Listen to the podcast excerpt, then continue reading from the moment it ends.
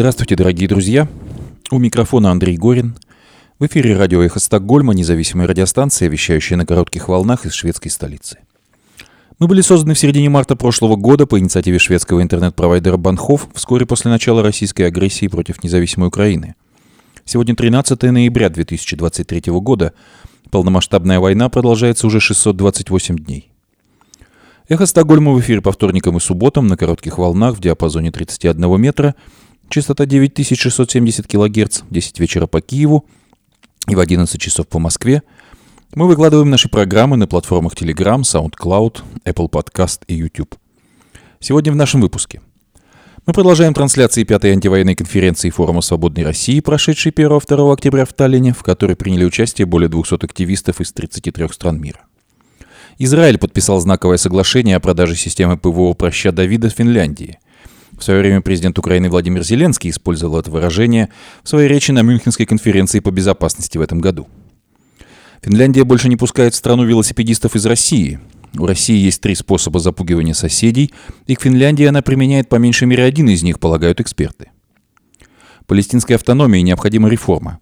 По словам посла Израиля в США, Израиль разрабатывает долгосрочный план по Газе и обсуждает этот вопрос с Соединенными Штатами.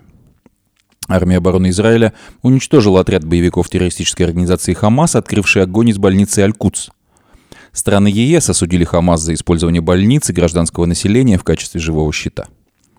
Грандиозный марш против антисемитизма прошел в Париже и перемешал всю политическую колоду Франции. Правящая коалиция Германии решила удвоить военную помощь Украине и планирует предоставить ее на сумму 8 миллиардов евро в 2024 году. Балерину Илзе Лие помогут лишить литовского гражданства за ее заявление в поддержку Путина – Российская певица Алла Пугачева, покинувшая страну после полномасштабного российского вторжения в Украину, впервые ответила всем, кто критиковал ее за отъезд из России. Хроники репрессий в России. Последнее слово на своем процессе Саша Скочеленко будет произносить завтра в пустом зале. На завершающих прениях по делу судья выбежала из зала из-за аплодисментов адвокатам. Европейский университет в Санкт-Петербурге обвинили в работе с нежелательной организацией из-за восьми книг, среди которых монография о Лао Цзы и исследования о петербургских музеях.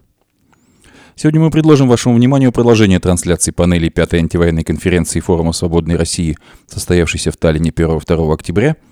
В последующих эфирах мы продолжим трансляцию.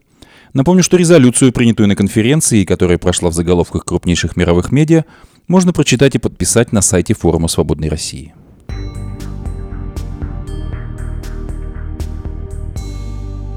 Израиль подписал знаковое соглашение о продаже системы ПВО «Проща Давида» Финляндии – Министерство обороны Израиля 12 ноября подписало соглашение о продаже Финляндии системы ПВО «Проща Давида», пишет The Times of Israel. Это первая в своем роде сделка, стоимость которой оценивается в 317 миллионов евро. Соглашение было названо генеральным директором МИД Иэлем Замиром историческим соглашением и подписано на мероприятии, на котором присутствовали посол Финляндии в Израиле Нина Нордстрем и атташе по вопросам обороны посольства Финляндии в Израиле полковник Оула Астельёки. На подписании в штаб-квартире Минобороны присутствовали глава израильской организации противоракетной обороны Маше Патель, президент и генеральный директор Рафаэль Advanced Defense System Йоав Харевен, глава управления оборонных исследований и разработок Министерства доктор Даниэль Голд и другие чиновники. Проща Давида – одна из самых передовых систем в мире для перехвата баллистических ракет, крылатых ракет, самолетов и беспилотников, говорится в заявлении Министерства обороны Израиля по итогам мероприятия. Система проща Давида продемонстрировала очень высокую эффективность на войне в различных сложных сценариях. Проща Давида производство компании «Рафаэль» способна перехватывать ракеты и реактивные снаряды на дальности от 40 до 300 километров. Проща Давида действует в Израиле с 2017 года и составляет средний уровень многоуровневой противоракетной обороны Израиля, в которую также входят системы малой дальности «Железный купол» и система «Стрела», предназначенная для поражения баллистических ракет дальнего действия. Хотя система работает уже около шести лет, первый реальный перехват она осуществила только в мае этого года, когда сбила ракету, выпущенную по Тель-Авиву из сектора Газа. Еще одна ракета, выпущенная по Иерусалиму из Газа, была сбита прощой Давида также в мае. С тех пор система защиты использовалась один раз в продолжающейся войне Израиля против террористической организации «Хамас», сбив ракету большой дальности, запущенную из Газы по Северному Израилю. Война началась, когда около 3000 террористов Хамас 7 октября ворвались в Израиль через границу, убив около 1200 человек и взяв в заложники по меньшей мере 240. По данным армии обороны Израиля, в период с 7 октября по 9 ноября все системы обороны «Проща Давида», «Железный купол», «Патриот» и «Стрела» перехватили в общей сложности около 2000 выпущенных ракет. Финляндия объявила о намерении приобрести израильскую систему ПВО в апреле этого года, через день после вступления страны в альянс НАТО. Система проща Давида значительно расширит оперативный диапазон возможностей наземной противовоздушной обороны Финляндии, заявил тогда министр обороны страны Анти Кайканен. Это приобретение создаст новые возможности для сил обороны Финляндии по перехвату целей на большой высоте. Хотя сделка с Финляндией знаменует собой первую продажу системы ПВО за рубеж, Украина несколько раз запрашивала доступ к ней, но Израиль отказывался передавать систему. В феврале этого года президент Украины Владимир Зеленский обратился к Мюнхенской конференции по безопасности с просьбой к Израилю предоставить военную помощь, заявив, «У нас нет альтернативы, кроме как победить российского Голиафа. Быть Давидом значит сражаться, и мы боремся. Быть Давидом значит стремиться к победе. У нас пока нет прощи Давида от Израиля, но я считаю это временно, говорил президент Зеленский.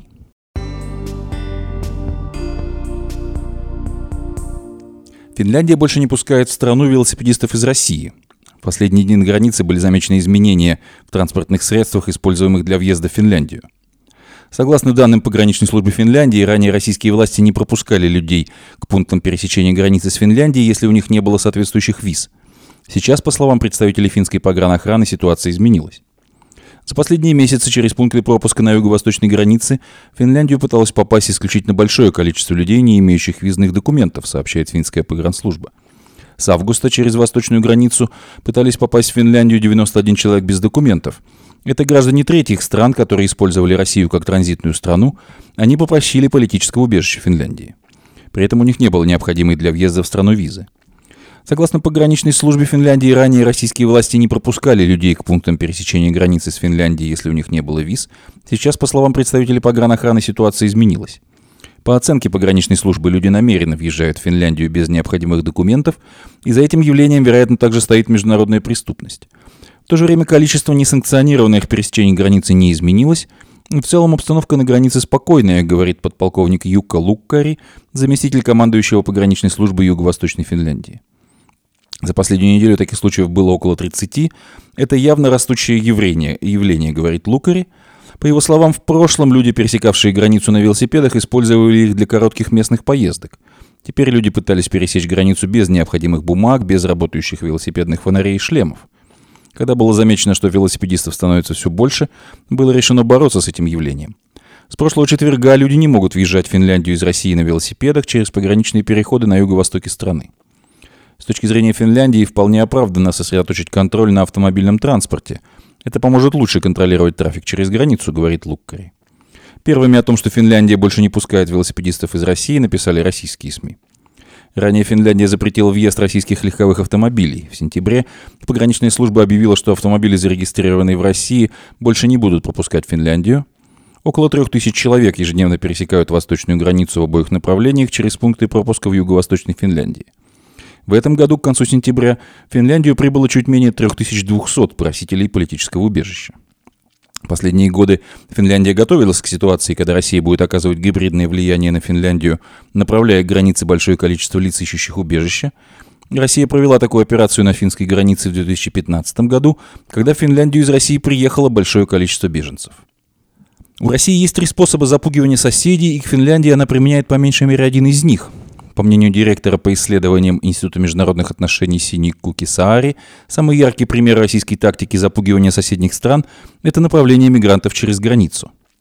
Директор по исследованиям Института международных отношений Сини Кука Саари выделяет три метода гибридного влияния, которые Россия использует или могла бы использовать против своих соседей. Только про один из них пока можно с уверенностью сказать, что он применяется против Финляндии – Самый яркий пример российской тактики запугивания соседних стран – направление мигрантов через границу. Это то, что Россия уже использовала против Норвегии и Финляндии. Сейчас Россия снова пытается оказать давление на Финляндию с помощью мигрантов. Они используют это как оружие, говорит Саари. Способ первый – просители убежища. Лица, ищущие убежище, стали чаще прибывать в Россию, из России в Норвегию и Финляндию с конца 2015 года. Это длилось всего несколько месяцев, говорит Саари. С тех пор то же самое наблюдается на западных границах Беларуси. Однако Беларусь уже много лет использует мигрантов как оружие гораздо более систематически по отношению к Польше и Литве, отмечает исследователь. Саари напоминает, что Россия и Беларусь близкие союзники, и их спецслужбы активно сотрудничают. Как минимум, они обменялись мнениями об этой операции, говорит она. По словам Саари, 2015 год стал настоящим испытанием для Европы, которое Беларусь только усугубила. Однако до сих пор нет данных о широкомасштабной деятельности России по направлению потока мигрантов в Финляндию. Речь идет об очень небольших количествах, поэтому нет причин для паники, говорит Саари. Западные страны успели подготовиться к подобному. Совсем недавно, в октябре, Норвегия ужесточила условия въезда на единственном пограничном переходе с Россией в Стурскуге, недалеко от Кирканиеми. Способ второй – трудовые мигранты. В России большое количество трудовых мигрантов из стран Центральной Азии и Кавказа. При необходимости Россия может использовать их для оказания давления на соседние страны. Например, в конце 2006 года Россия задержала тысячи рабочих мигрантов из Грузии и депортировала более 2300 из них. Предысторией стало ужесточение отношений между Россией и Грузией. До высылки Россия также вводила экономические санкции против Грузии. Согласно докладу правозащитной организации Human Rights Watch, многие из депортированных проживали в России на законных основаниях. Возможно, у них даже был российский паспорт, но их отправили на родину, говорит Саари. Россия заявила, что это борьба с преступностью нелегальной миграции и организовывала показательные судебные заседания. Однако, по данным Human Rights Watch, Россия преследовала исключительно грузин. Отношения между двумя странами стали еще более напряженными. Россия и Грузия оказались в состоянии войны в августе 2008 года. По мнению Саари, те же средства давления Россия не применит использовать в случае необходимости и против стран Центральной Азии, из которых идет большой поток трудовых мигрантов в Россию. Способ третий – разрушение окружающей среды или диверсия. Россия также может нанести ущерб инфраструктуре. Саари напоминает, что именно это подозревали при повреждении газопровода «Балтик-Коннектор» между Финляндией и Эстонией. Могут быть и другие способы. Умышленный ущерб окружающей среде, замаскированный под несчастный случай, приводит она пример. На практике это может быть разлив нефти на российском танкере в Балтийском море. По словам Сари, для этих гибридных средств характерно то, что трудно доказать, кто за ними стоит. Также может достаточно неясным, было ли это преднамеренная утечка или вообще повреждение. Исследователи считают, что Финляндии не следует паниковать и не позволять давлению России влиять на ее собственные решения.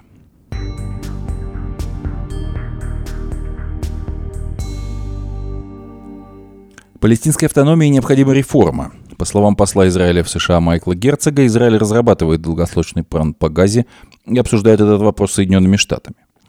Наша позиция заключается в том, что палестинцам придется управлять самостоятельно, сказал посол в интервью телеканалу Fox News, добавив, что правительство не будет поддерживать роль палестинской автономии в ее нынешнем виде. Какова будет роль палестинской автономии еще неизвестно, потому что все понимают, что палестинская автономия в ее нынешнем виде с трудом управляется Рамалой, а уж с Газой тем более, считает посол Герцог. Палестинская автономия должна будет пройти реформу, сказал он. Посол Израиля заявил, что Израиль не заинтересован в оккупации Газы или управлении ей, но безопасность является приоритетом. Мы здесь для того, чтобы устранить военную угрозу Хамас против Израиля, его возможности восстанавливать свои силы и наносить удары снова и снова – это наша цель, сказал посол Герцог.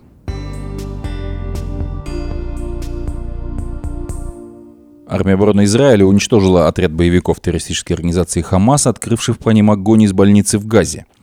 Израильские солдаты уничтожили отряд из 21 боевика, открывших по ним огонь от входа в больницу Аль-Куц в городе Газа. По данным армии обороны Израиля, группа боевиков находилась в толпе гражданских лиц у входа в больницу и открыла по израильским военнослужащим огонь из РПГ и стрелкового оружия. Солдаты ответили огнем из стрелкового оружия и артиллерии. По данным армии обороны Израиля, никто из военнослужащих не пострадал, но один танк был поврежден выстрелом из гранатомета.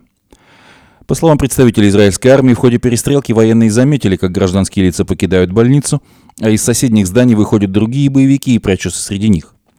После обстрела израильских военнослужащих из гранатомета боевики Хамас скрылись в больнице. Этот инцидент еще один пример того, что Хамас продолжает использовать гражданские объекты, в том числе больницы, для совершения терактов, заявили в армии обороны Израиля.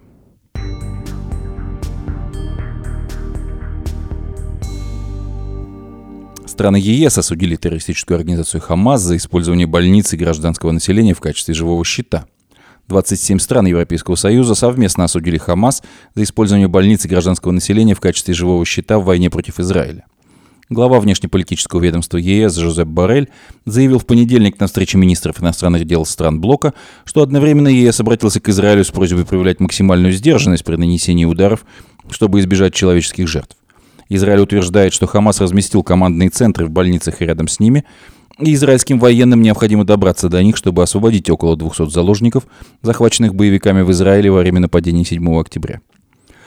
Жозеп Баррель посетит Ближний Восток, где обсудит продолжающуюся войну в секторе Газа между Хамас и Израилем. На этой неделе я отправляюсь в Израиль, Палестину, Бахрейн, Саудовскую Аравию, Катар и Иорданию, чтобы обсудить с региональными лидерами вопросы гуманитарного доступа, помощи и политические вопросы, написал он в понедельник в Твиттере.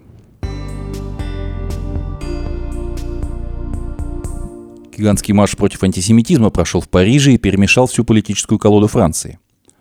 В эти выходные в Париже произошло нечто беспрецедентное, вызванное войной Израиля с террористической организацией Хамас и ее влиянием на настроение в Европе. Впервые в столь крупной демонстрации во Франции принимали участие представители основных политических партий страны вместе с крайне правыми, но без крайне левых. В воскресенье днем тысячи людей прислушались к призыву спикеров двух палат парламента продемонстрировать свою поддержку французским республиканским ценностям и заявить о неприятии антисемитизма, и это на фоне резкого роста антисемитских настроений, усилившихся после 7 октября. Среди первых, кто объявил о своем участии, были Марин Ле Пен, трехкратный кандидат в президенты от крайне правой популистской партии «Национальное объединение», бывший «Национальный фронт», и молодой президент этой партии Джордан Барделла – Почти одновременно последовал ответ от их крайне левого коллеги Жана Люка Меланшона, лидера непокорной Франции. Его партия не будет присутствовать, написал он в Твиттере, потому что марш был встречей безоговорочных сторонников резни. Символическое значение этого сдвига в политическом спектре Франции трудно переоценить. На протяжении десятилетий французские политики возводили баррикады против крайне правых, чьи взгляды, не в последнюю очередь в отношении евреев, считались антиреспубликанскими.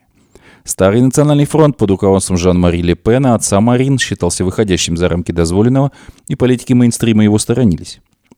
Тем временем крайне левые, коммунисты, транскисты и новые формирования, такие как объединение Меланшона, конечно, подвергались критике за свои взгляды, но их никогда не исключали из большой политической семьи во Франции, в отличие от партии Ле Пена. Несколько лет назад для крайне левой партии было бы немыслимо не присоединиться к маршу против антисемитизма, а присутствие там крайне правой партии было бы по меньшей мере странным. Но такова встряска политического порядка, которая, конечно же, происходила задолго до войны в Газе и по-разному отражается в разных европейских странах. Сегодняшние крайне правые, переименованные в твердых правых или национальных правых, по меньшей мере во Франции, забыли о своей одержимости еврейским вопросом и заявлениях о еврейском лобби. Их основное внимание сейчас сосредоточено на трех темах – иммиграции, нестабильности и исламизме, проблемах, по которым они находят общий язык со многими евреями. Тем временем крайне левые во Франции, рассматривая сектор газа сквозь антиколониальную призму, видят угнетенный народ, к страну-марионетку сверхдержавы, имеется в виду Соединенные Штаты, и призывают к солидарности с палестинцами. Потеряв поддержку старого рабочего класса, многие представители которого голосуют за национальное объединение Марин Ле Пен, крайне левые получили, получили новую естественную базу среди политизированных иммигрантов – Таким образом, мы приходим к новой ситуации, когда партия, основатель которой однажды просто назвал Холокост деталью истории, открыто поддерживает дело французских евреев. А на другом конце спектра партия, построенная вроде бы на идеях прав человека и равенства, обвиняется в антисемитизме за то, что она не назвала Хамас террористами. Возможно, необходимо учесть и нюансы, которые существуют в этом раскладе – конце концов, многие люди до сих пор думают, что в глубине души крайне правые в силу своей приверженности идеи французы прежде всего не могут не иметь антиеврейских настроений. Отмечают, что Джордан Барделло на этой неделе отказался открыто назвать Жана Мари Ле Пена антисемитом, оплошность на которой противники национального объединения отреагировали с ликованием. А среди крайне левых есть признаки разногласий вокруг Жана Люка Меланшона, чья колючая личность и авторитарные методы приводят коллег в раздражение – на этой неделе его высокопоставленная сподвижница Ракель Гаридо была отстранена на 4 месяца от должности пресс-секретаря партии за то, что бросила вызов политике своего шефа, не в последнюю очередь в отношении Хамас. Но главное остается неизменным. Партия Марин Ле Пен успешно проникает в мейнстрим, в то время как крайне левые Меланшоны из него выпадают. Опросы общественного мнения подтверждают это. По данным опроса на прошлой неделе, Марин Ле Пен разгромила бы сегодня оппозицию в первом туре президентских выборов, набрав до 33% голосов. Меланшон, получивший 22% на выборах 2022 года, смог бы набрать сегодня лишь 14%.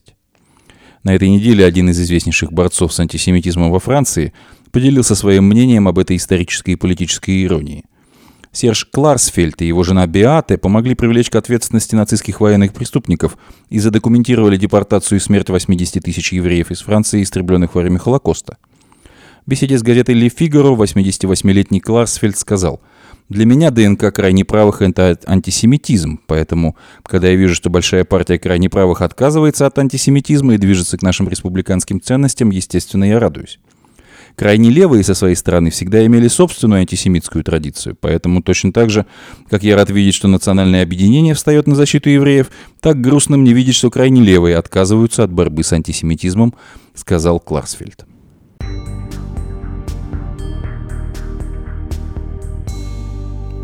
Правящая коалиция Германии решила удвоить военную помощь Украине – в 2024 году Германия планирует предоставить Украине военной помощи на сумму 8 миллиардов евро, это примерно 8,5 миллиардов долларов, сообщили агентство Bloomberg и Reuters со ссылкой на собственные источники.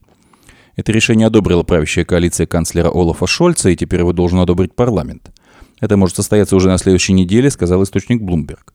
Если решение правящей коалиции одобрит Бундестаг, оборонные расходы Германии вырастут до 2,1% ВВП и таким образом превысят рекомендуемый показатель в 2%, установленный на военные расходы для стран-членов НАТО. Шольц пообещал значительно расширить военный потенциал даже после исчерпания специального фонда расходов на оборону, пишет Bloomberg. Это связано с укреплением Германии своей роли как европейского лидера НАТО. В абсолютных величинах Германия давно крупнейший военный спонсор Украины в Европе и второй в мире после США – по данным Кильского института мировой экономики, Германия направила Украине более 17 миллиардов евро в качестве военной помощи, США чуть более 20 миллиардов. Евросоюз всего планирует потратить до 20 миллиардов евро в качестве военной помощи Украине.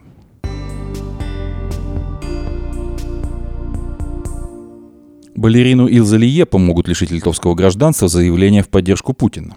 МВД Литвы поручило Департаменту миграции начать процедуру лишения российской балерины Ильзы Лиепа литовского гражданства, предоставленного в свое время в порядке исключения, сообщает Дельфи. Публичные заявления Ильзы Лиепа расцениваются как дискредитирующие государство, цитирует издание заявления министерства. Получив ответ Департамента миграции, МВД обратится к президенту Литвы, который примет окончательное решение. Илза Лиепа – дочь артиста советского балета Мариса Лиепы, одного из самых известных представителей Латвии. В 2000 году она в порядке исключения получила литовское гражданство, так как более 10 лет танцевала с литовским артистом Петросом Скирмантосом. Вопросы о гражданстве Лиепа возникали после появления интервью балерины, в котором она восхищалась российским президентом Владимиром Путиным и называла войну в Украине спецоперацией, отмечает Дельфи. Нам очень повезло, что у нас есть такой лидер, как Владимир Владимирович Путин, который служит своему отечеству и верен своему долгу, приводит издание одну из цитат балерины.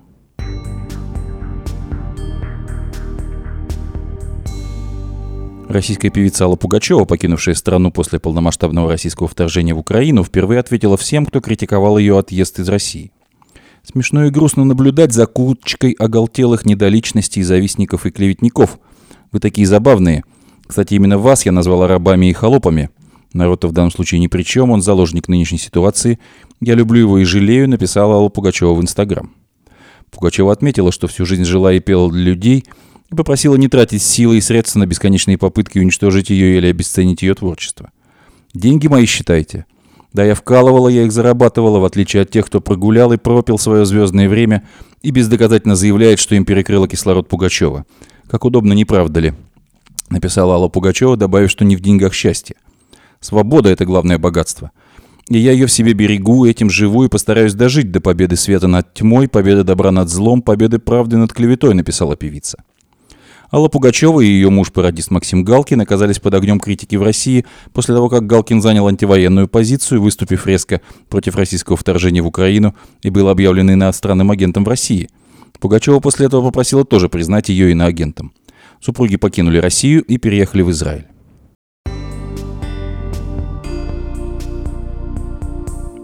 Хроники репрессий в России. На прениях по делу Саши Скочеленко судья выбежала из зала и прервала заседание из-за аплодисментов адвокатам.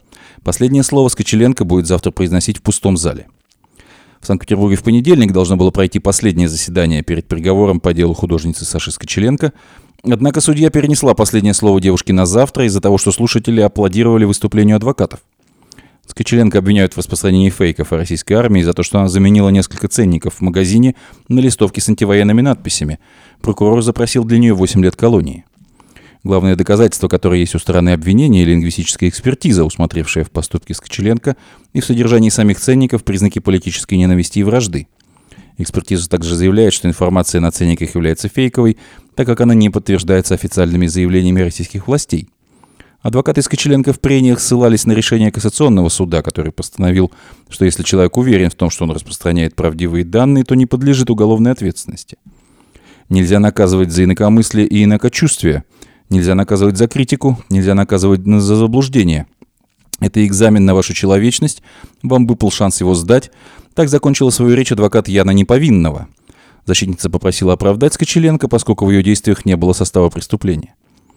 После выступления неповинного и присутствующие слушатели стали аплодировать.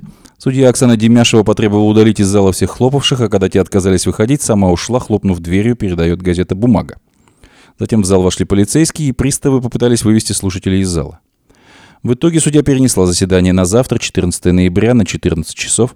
По данным бумаги, судья заявила, что будет настаивать на проведении заседания без слушателей. Группа поддержки Скочеленко опасается, что заседание могут сделать закрытым, это значит, что художница будет произносить последнее слово в одиночестве. В сообщении бумаги говорится о том, как судья оказывал давление на Скочеленко и ее защитников, отказывалась принимать большинство ходатайств адвокатов, не давала Саше время на еду и туалет. Свободу российским заключенным, свободу Саши Скочеленко.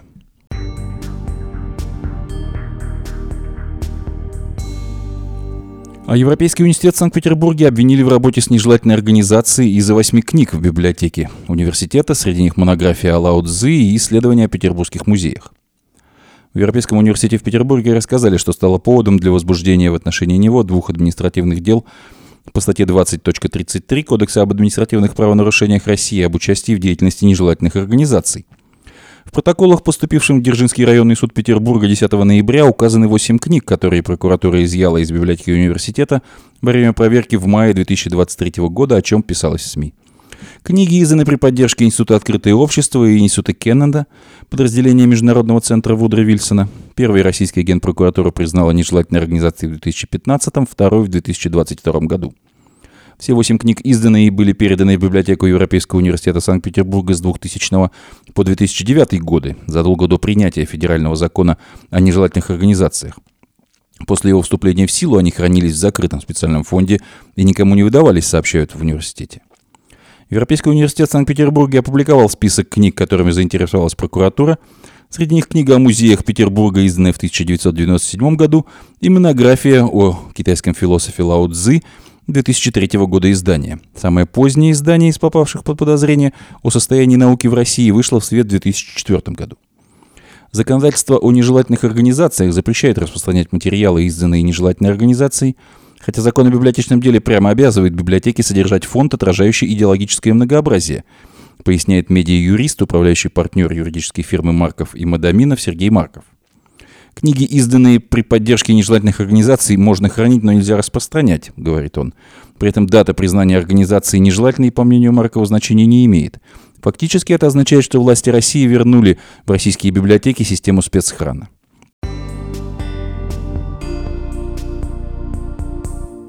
Сейчас мы предлагаем вашему вниманию продолжение трансляции второй панели антивоенной конференции Форума Свободной России, состоявшейся в Таллине 1-2 октября – Дискуссионная панель «Четыре фронта. Направления и сценарии». Название панели обусловлено пониманием того, что исход войны в Украине зависит от событий на четырех направлениях. Первое. Боевые действия вооруженных сил Украины по освобождению оккупированных территорий. Второе. Война, перенесенная на территорию России. Третье. Борьба за расширение и укрепление глобального альянса поддержки Украины.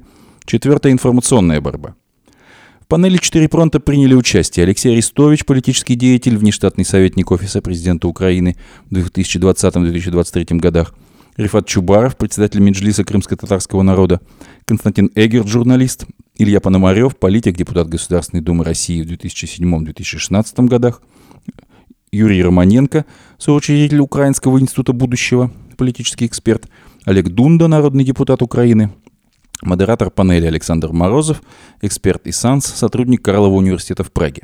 Напомню, что резолюцию, принятую на конференции, которая прошла в заголовках крупнейших мировых медиа, можно прочитать и подписать на сайте форума «Свободной России».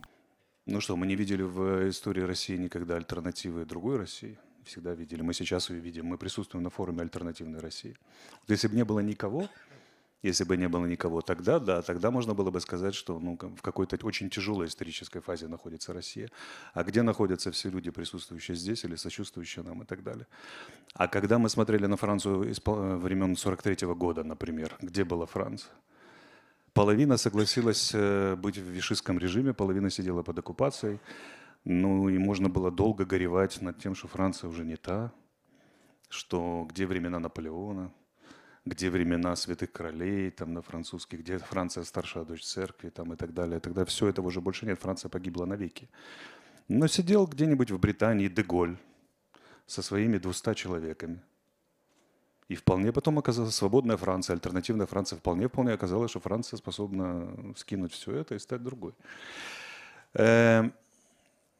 Что больше всего поражает в режимах диктаторских, которые кажутся вечными? То, что они исчезают в течение суток. Вот как ГКЧП. Трое суток и нет Советского Союза. 9 миллионов силовиков.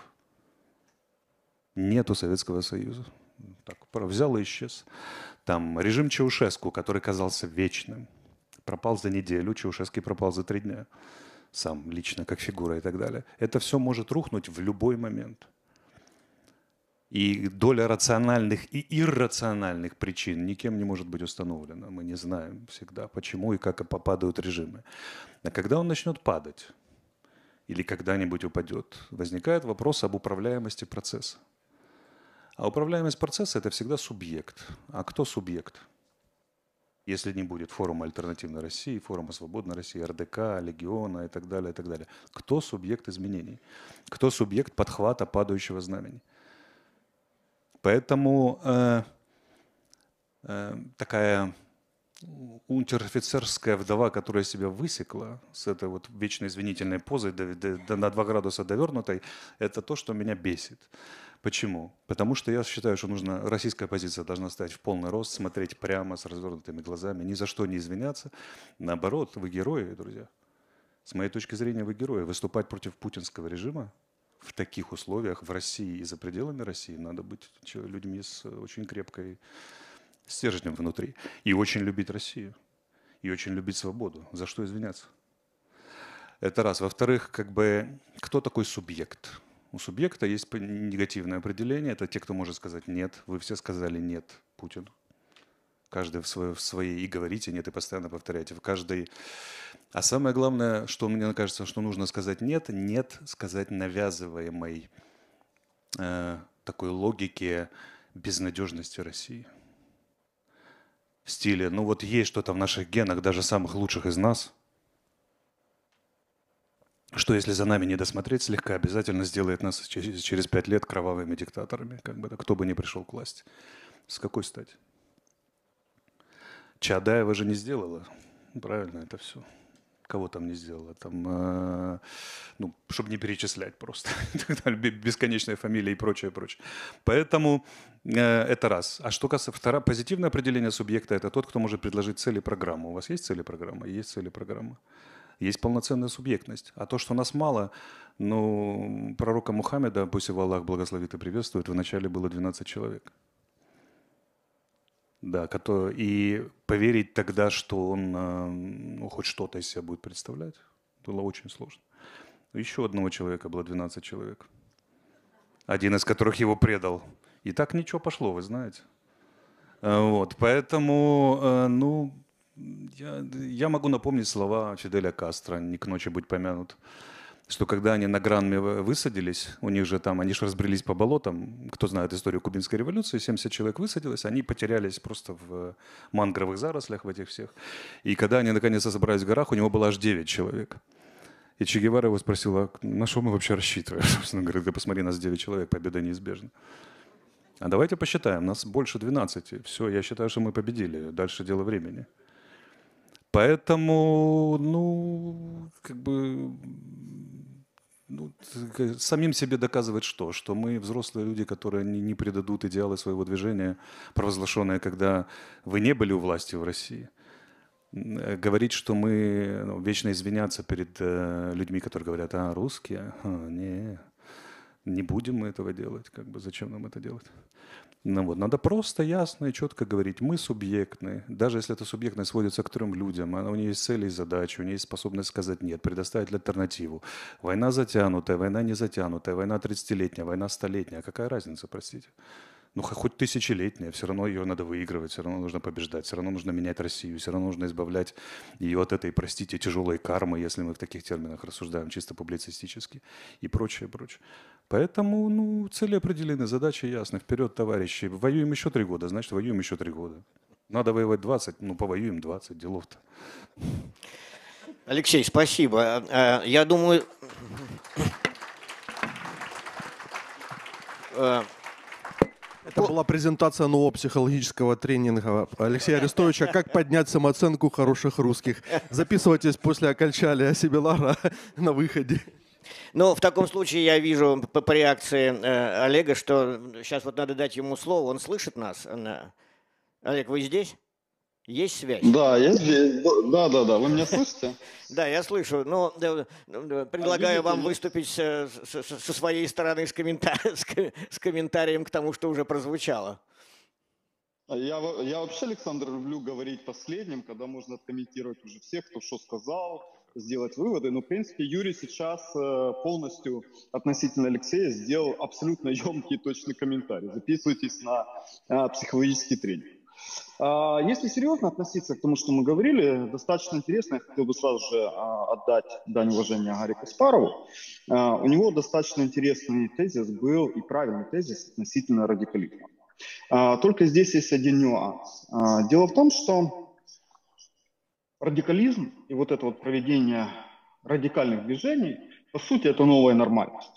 Того мира, который был до 2014 года, 2014 года, уже не существует. И, по сути, то, что мы сейчас живем, а мы сейчас живем фактически на страницах учебников истории, это фактически э, изменение абсолютного миропорядка, отношений в Европе, отношений между странами. Э, после этой войны за независимость Украины фактически мы, не, мы забудем, не узнаем старый мир, его не будет. И радикализм, который будет происходить и дальше, он будет усиливаться. Безусловно, это будет то нормальное состояние вещей, которое есть на сегодняшний день. Поэтому не стоит удивляться, не стоит думать о том, что хотелось бы вернуться чуть-чуть вот туда вот назад, в старый э, теплый, теплый э, мир, э, который было так все понятно и комфортно. Его не будет. Будет что-то другое, и к этому нужно готовиться для того, чтобы не было обидно и горько, и неожиданно то, что произойдет дальше. И в, таком, в этом плане такие конференции, любые такие конференции, которые говорят, с одной стороны, о каких-то вещах и путях, инструментах, которые, скажем так, на голову не налазят, они здесь правильные, потому что это произойдет. И почему я это говорю? У нас с вами, вот, кстати, у вас, Александр, прошлом году мы с вами сидели, по-моему, в Вильнюсе, в, э, была антивоенная конференция 1 декабря, если не ошибаюсь, это было. И мы тогда обсуждали, и Константин там присутствовал, э, я напомню, и мы обсуждали такого себе персонажа уже покойного, хотя кто его знает, может будет лже Дмитрий, э, по, по фамилии Пригожин. И тогда мы говорили, я тогда говорил о том, что обратите, пожалуйста, внимание, криминализация внутреннего государственное управление в России э, набирает обороты, и недалек тот час, когда условный ВЧВК, в первую очередь Пригожин, осознает свою важность, осознает свое так называемое «я право имею», и начнется бунт в том или ином виде. Так оно спустя полгода и произошло. Другое дело, что Пригожину кое-чего не хватило, то, что обычно мешает танцору. Но это не важно, процесс продолжается. И вот этот бунт Пригожина, так называемый, он был весьма важен и нужным, и с него нужно сделать правильный вывод. И, кстати, Михаил Ходорковский сделал из эти выводы. Я не знаю, как он их использовать будет в дальнейшем, но выводы, которые он озвучил, достаточно верны. Он правильно э, характеризовал о том, что э, власть России по состоянию на сегодня лежит, находится на конце ружья. И тот, кто хочет претендовать на власть, и тот, кто хочет вообще изменить внутреннее устройство этой империи, должен понимать, что способ есть единственный. И Пригожин его показал. Это правильно было, потому что 5 тысяч бойцов показали, что они являются весьма внушительной силой, которого боятся в центре, в Москве. Что так называемая империя, которая снаружи казалась монолитной, неприкасаемой, грозной, внутри она хрупкая. И эта хрупкость во время бунта Пригожина проявилась. Еще что немаловажно, и тут я хотел бы сделать отсылку Константину, а, его вот этой сегодняшней речи, достаточно интересной и правильной. о том, что глобальной такой поддержки у правящего режима в России нет. Да, они поддерживают идею империалистической, так называемой колониальной, э, экспедиционным корпусом войны. Но готовы ли они э, идти умирать? Немногие. Большинство из них готовы поддерживать на диване. Более того, вот этот, я постоянно пересматриваю вот эти кадры из Ростова, когда Пригожин уже объявил о походе на Москву, что мы идем там с какими-то требованиями, и как его приветствовали ростовчане. И это весьма симптоматично. То есть э, это говорит о том, что обычный гражданин Российской империи, он готов поддерживать силу. Кто сильнее, того мы и поддержим. То есть чья сила харизматичнее, затем мы будем стоять. Ничего, в принципе, для человека наблюдательного, ничего нового там нет, просто это еще одно подтверждение. И в данном случае, когда мы говорим о победе Украины, это очень важное замечание. Почему? А, и тут мы возвращаемся к теме а, а, вот этого панели, э, там четыре фронта, условно, четыре условия.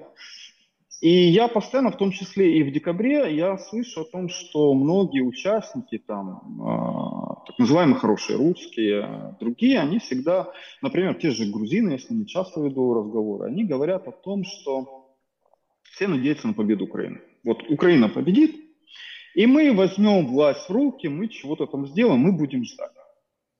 Я их прекрасно понимаю, но, к сожалению, это невозможно. Объясню почему. Победа Украины возможна на сегодняшний день только, только при совместном усилии, совместном участии, в том числе и вас, которые сидят на этой панели. Объясню почему. Что э, победа Украины может коваться и границы 91 года, и Крым может, должна коваться, и это обязательное условие, не только на линии фронта под Запорожьем, под Бахмутом, она еще должна коваться в Брянске, Курске, Белгороде, Ростове, э, Бурятии и так далее и тому подобное.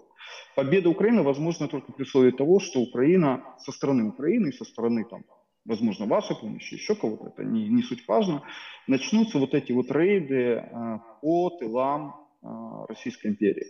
Без э, этих рейдов, без усиления этих рейдов, победа Украины, она имеет шансы не очень высокие. Ну, если не говорят, говорить гораздо жестче. И поэтому не очень важно. Потому что условный оккупант, который находится в окопах под Запорожье, должен ощущать, как у него сзади подгорает. О том, что у него сзади горит дом чтобы вот это вот, так называемое, как Константин сказал, и да, многие говорят, э, колониальная экспедиционная война превратилась в нормальную внутреннюю гражданскую войну. И в данном случае э, размеры России на пользу Украине. С одной стороны, это э, выгода России, что она такая большая, огромный ресурс, но с другой стороны, это и недостаток, и минусы, потому что контролировать эту территорию очень дорого и необходима масса ресурсов. Таких ресурсов на сегодняшний день нет.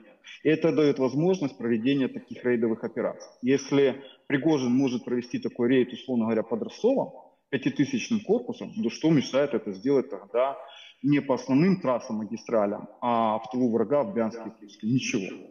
И это должно запалить э, ситуацию. Это солдат на должен понимать, что у него сзади горит дом, и ему стоит все-таки возвращаться домой и заниматься своими делами, своей семьей, неизвестно, что там происходит. Условная ситуация 1917 года. Это с точки зрения, э, что Украине необходимо сделать, и это будет сделано, насколько мне известно. Но есть еще второе необходимое условие. Это условие так называемое формирование внутри общества Российской империи противовеса существующему центру. Пригожина уже нет.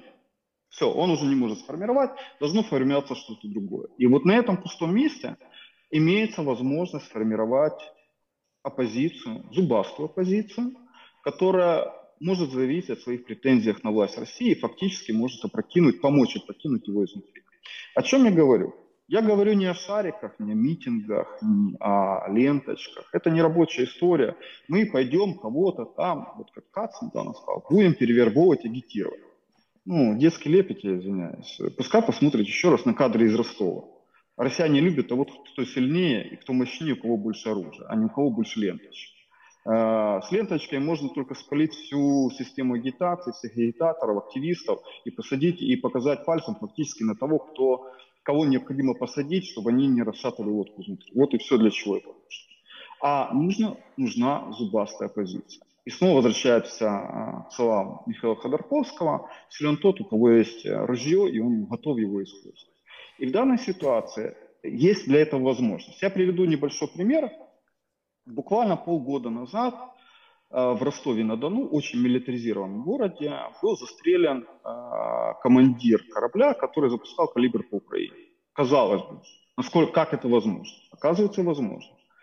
То есть вариантов достаточно много. И в данной ситуации, если оппозиция или те, кто претендует на власть, те, кто хотят раскачать ситуацию изнутри, которые готовы скинуть существующую власть России, они должны понимать, что единственный вариант, который это есть, это фактически вооруженное сопротивление. Они должны показать, что у них есть сила, и они готовы сопротивляться, ее применить. Как это сделать? Я не призываю вас э, сформировать батальоны и там захватывать область. Нет, это невозможно. Но возьмем вот ситуацию с тем же Михаилом Ходорковским, Навальным, там, Фургалом, масса таких. А, когда они оказались в тюрьме, мы понимаем, как они оказались в тюрьме.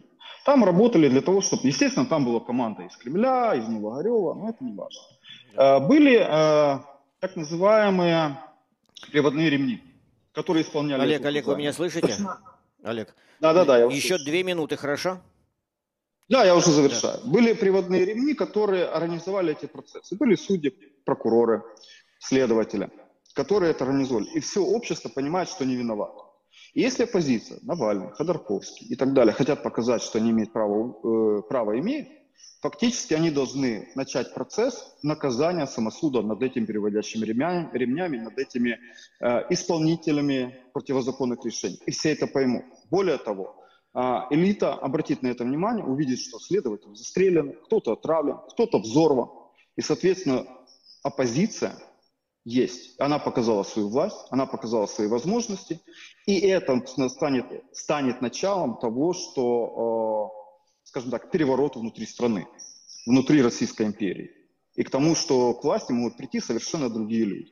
Других вариантов не существует. Это показала масса революций, масса свержений диктаторских режимов. Ну, да что там говорить, сто лет назад Российская империя, начиная от Веры Засулича, заканчивая другие. И вот это российский народ поддерживает. Спасибо, спасибо, Олег.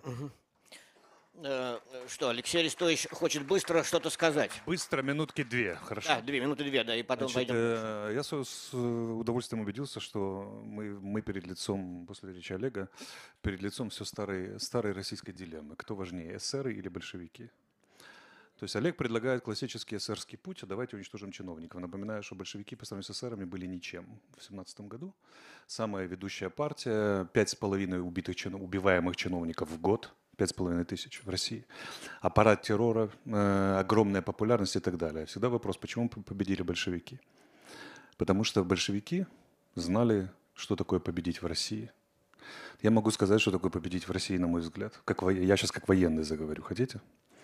Так вот, победить в России – это победить мужика, который сидит в Омске на заваленке и щелкает семечки, глядя в сторону и поплевывает кожурой в сторону далекой Москвы. О, бардак в стране творится, Петрович, да? Так вот, большевики знали, что обращаться нужно к мужику, и мужику нужно предложить альтернативу. Эсеры не обращались к мужику. Это элитные игры и внутриэлитные войны. Вот в чем опасность всего этого. А как смотрит этот мужик, вот большая мужицкая Россия смотрит на, на Москву, ну, какие-то лжедмитрии там меняются, какие-то генсеки меняются. А нам от этого что?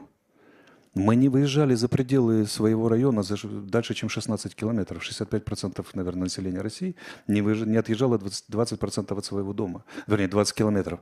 Что нам это Москва? Я был в Сибири. Там Москва смотрится примерно как э, ну, колония на Плутоне. Вот отсюда, да. И ее, и ее там эти самые большие переживания. Ну, ну, хорошо. Все, что за Уралом, это вообще как бы где-то очень далеко, если смотреть из Сибири. И, э, ну, почему они слушали Сталина и Ленина? Строили, если шли там, строить коммунизм. Потому что Сталин и Ленин достучались до мужика.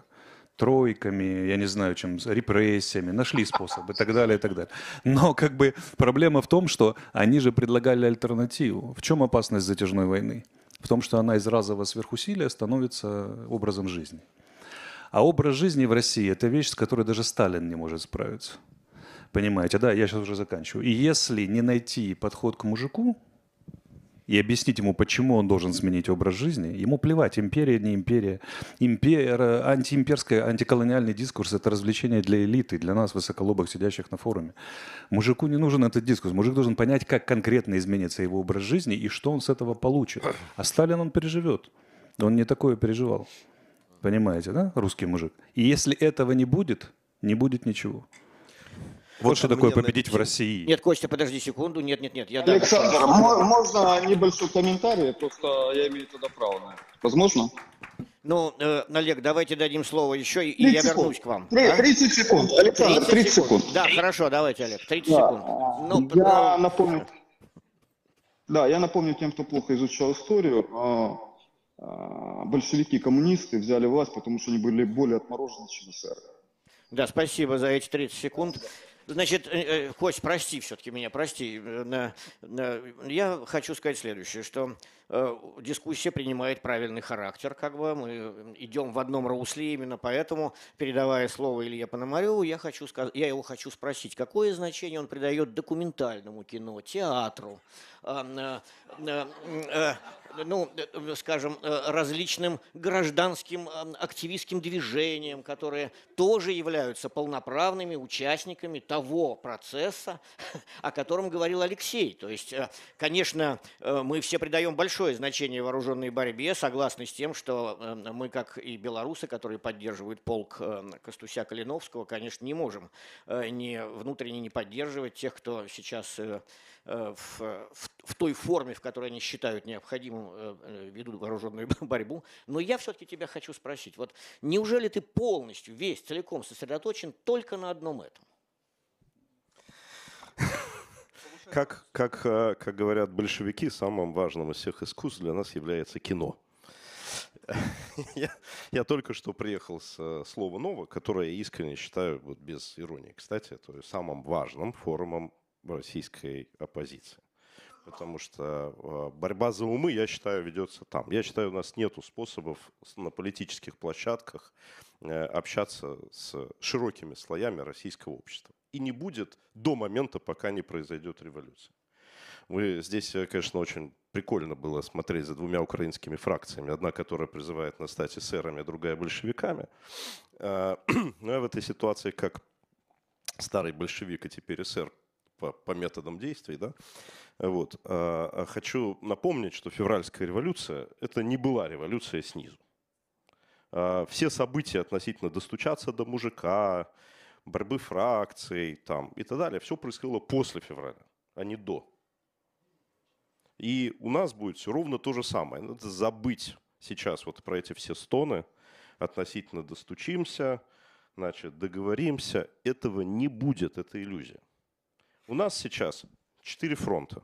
Первый украинский, второй украинский, третий украинский и четвертый украинский. И других фронтов нет. И э, в российской оппозиции существует ровно два крыла. Не левые, правые, большевики, эсеры, меньшевики, кто угодно, да, кадеты. Существует пацифистское крыло, которое предлагает сдаться и идти участвовать в выборах, которых нет, сдавать своих людей тем самым под э, политические преследования и так далее. И военное крыло, которое говорит о том, что надо драться. И как правильно сказал Алексей, я дерусь, потому что я дерусь. Потому что у нас нет другого пути. Потому что нам надо победить. Не надо думать относительно того, когда мы победим, как мы победим, какие силы то есть нужны. Нужно просто драться. Нас сейчас уже поставили в эту ситуацию, и она очень сильно упрощает жизнь. Безусловно, мы должны думать о том, как это делать с меньшими потерями, с большими результатами. Но не надо думать относительно того, надо драться или не надо драться. Надо просто драться. И драться надо в рамках единой международной коалиции.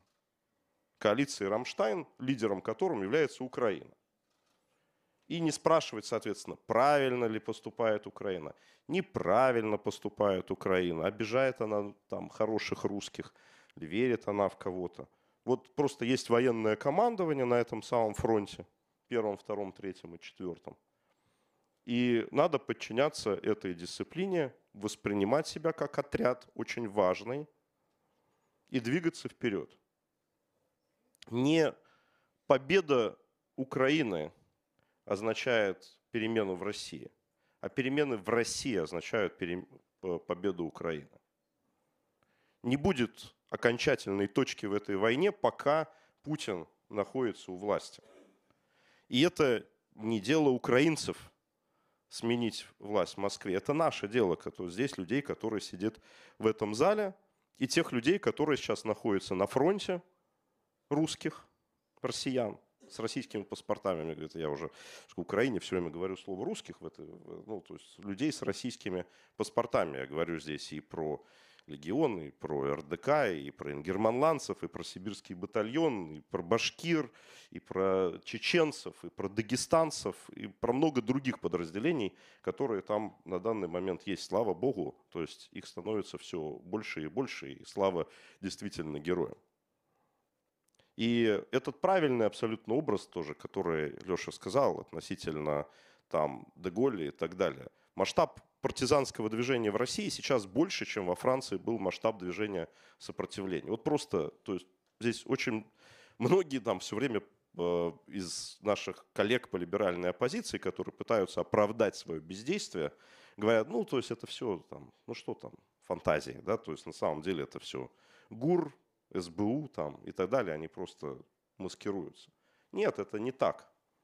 В тылу на данный момент действуют несколько тысяч человек.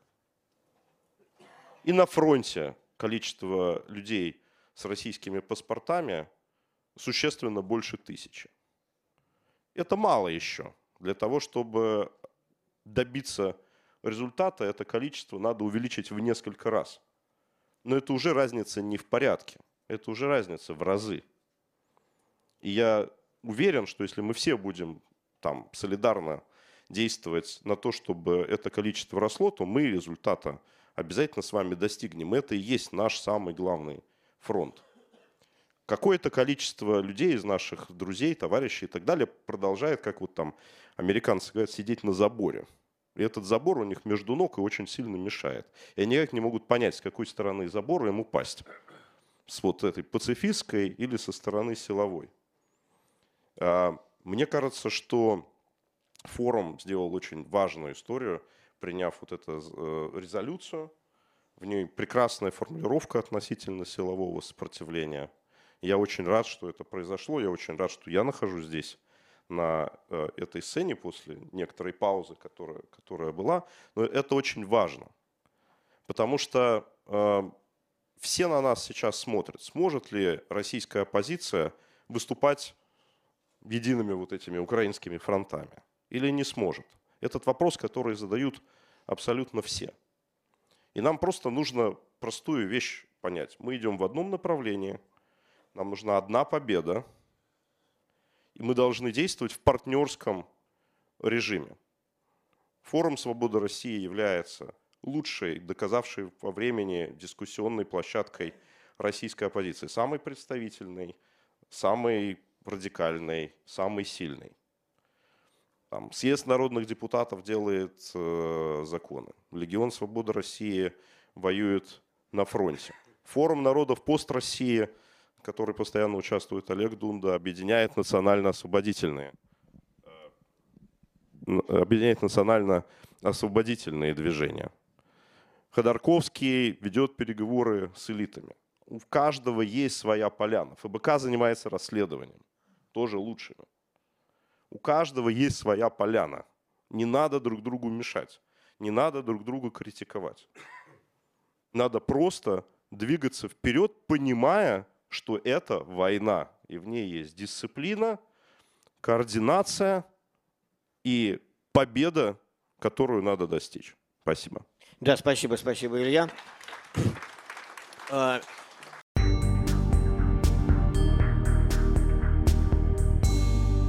Вы слушали трансляцию панели антивоенной конференции Форума Свободной России. Наша сегодняшняя программа подошла к концу. Напомню, что «Эхо Стокгольма» в эфире по вторникам и субботам на коротких волнах в диапазоне 31 метра, частота 9670 кГц, 10 вечера по Киеву и в 11 часов по Москве – мы выкладываем наши программы на платформах Telegram, SoundCloud, Apple Podcast и YouTube. Всего вам доброго. До новых встреч в эфире. С вами был Андрей Горин. До свидания.